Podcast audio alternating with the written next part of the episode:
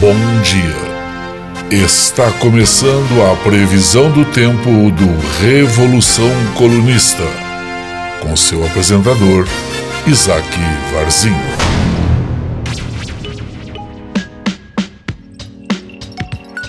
Amigos, muito bom dia. Hoje é sexta-feira, dia 11 de setembro de 2020. Está entrando no ar mais uma edição do Previsão do Tempo aqui no Revolução Colunista. Olha, essa semana você deve ter percebido, você que costuma ouvir esse programa, que a gente ficou dois dias sem fazer o programa. Eu, na terça-feira, tinha avisado que a gente provavelmente ia dar uma mudada na nossa rotina aqui. O que acontece é que estamos fazendo um vídeo a mais no YouTube. Por semana, a gente costumava fazer um vídeo toda segunda-feira, agora temos um vídeo toda segunda e toda quinta. Como nossa equipe ela é pequena, pequena a ponto de se resumir a mim mesmo, a uma pessoa. Uh, estou tentando readequar os horários e as dinâmicas de trabalho para que tudo possa continuar acontecendo da melhor forma possível. Portanto, essa semana tivemos essa breve dificuldade, mas tudo voltará ao normal, tudo voltará a ser como era. Na verdade, não tudo, mudaremos aos poucos o formato desse podcast aqui, que vai se tornar mais como uma coluna mesmo, como, uma, como um comentário mais amplo dos fatos, para que possamos manter sua rotina sem sacrificar a sua qualidade técnica.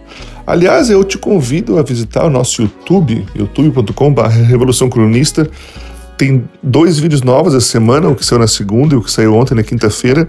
O vídeo de segunda-feira, que se chama A Crise é Estética, que fala um pouco sobre uh, a questão estética do bolsonarismo, toda essa apologia ao mau gosto, ao tosco, ao desleixado, ao improvisado e como isso se revela em forma de pensamento, em forma de se fazer política, em forma de se entender o mundo. A estética é uma é um ramo de estudo da filosofia que justamente uh, percebe essas questões, de como que as relações de formas e de beleza dialogam com a sua forma de, de perceber o mundo. Esse vídeo, uh, ele entrou muito bem no YouTube, inclusive é nosso vídeo mais assistido de todos os tempos, desse, desses que, desde que esse canal existe.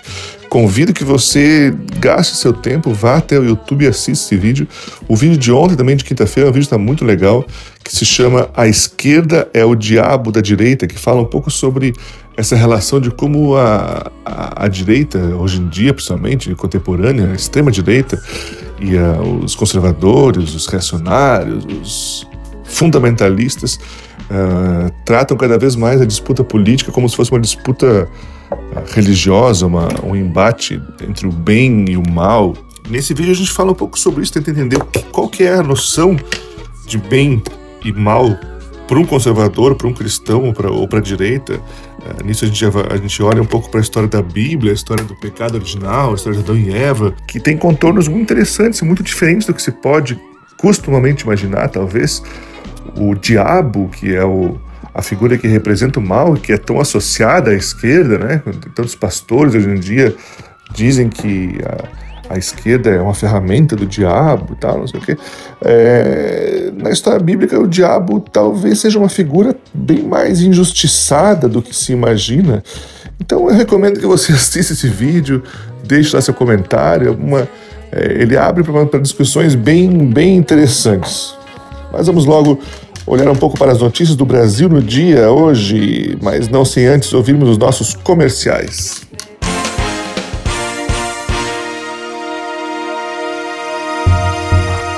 Olá, tenho uma ótima dica para você hoje. Uma, uma, uma, proposta que não parece tão boa como esses golpes de propaganda de YouTube dizendo que você vai ficar rico se investir em ações agora mesmo, ou que vai ganhar 20 mil reais por mês gravando vídeos com seu próprio celular. Não, é algo bem mais interessante.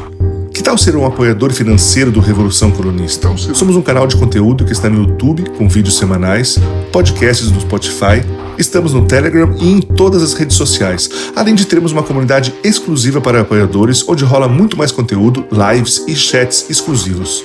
E sabe o que é melhor de tudo? Você ajuda a gente a pagar o nosso aluguel. Olha só que proposta maravilhosa.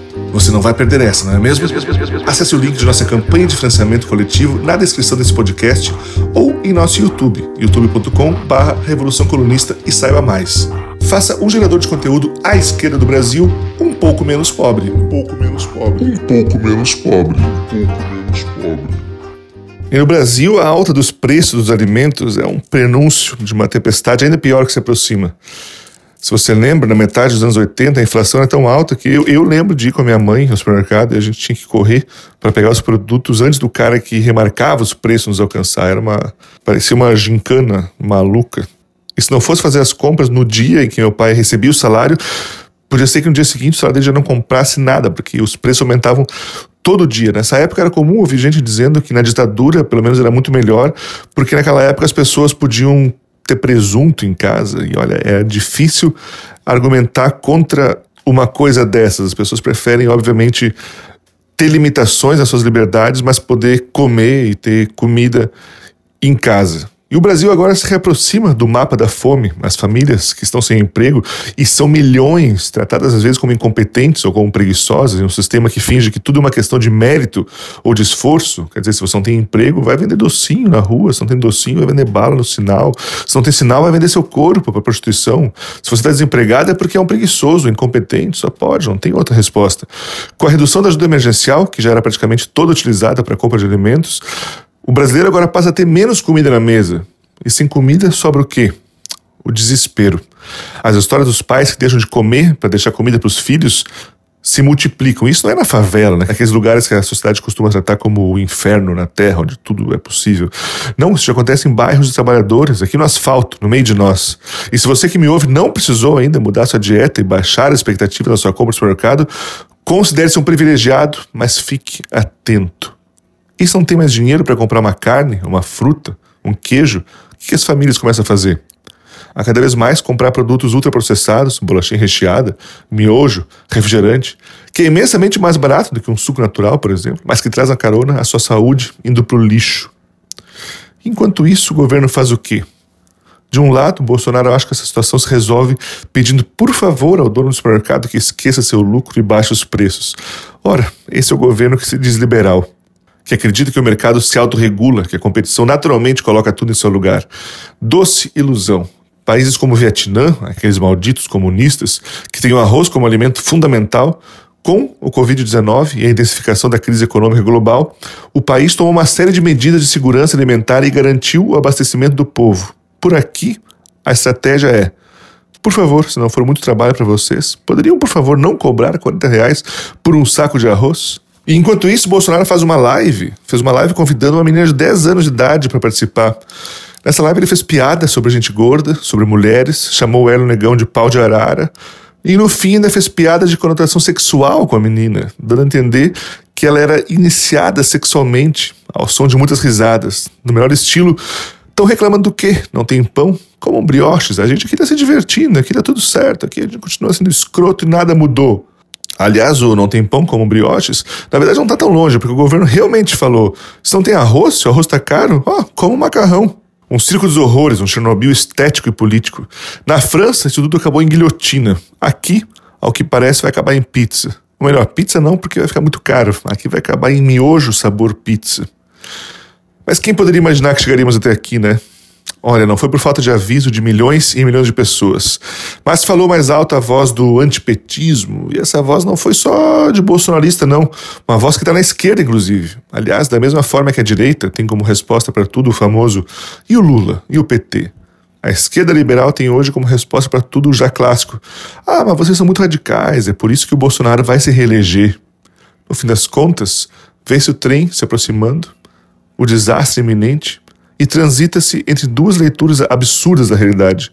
Uma é que a culpa é sempre dos poucos que se posicionam efetivamente contra o absurdo, para além do nossa, fascismo é ruim, ô oh, gente, racismo é mal, não pode, hein?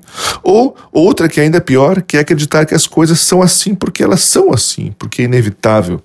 A inevitabilidade é a arma ideológica ideal para calar a boca dos ignorantes. Nada precisa ser como é. Nada é absoluto. Tudo já foi e pode ser diferente o tempo todo, desde o presidente até o sistema econômico que rege essa bagaça toda.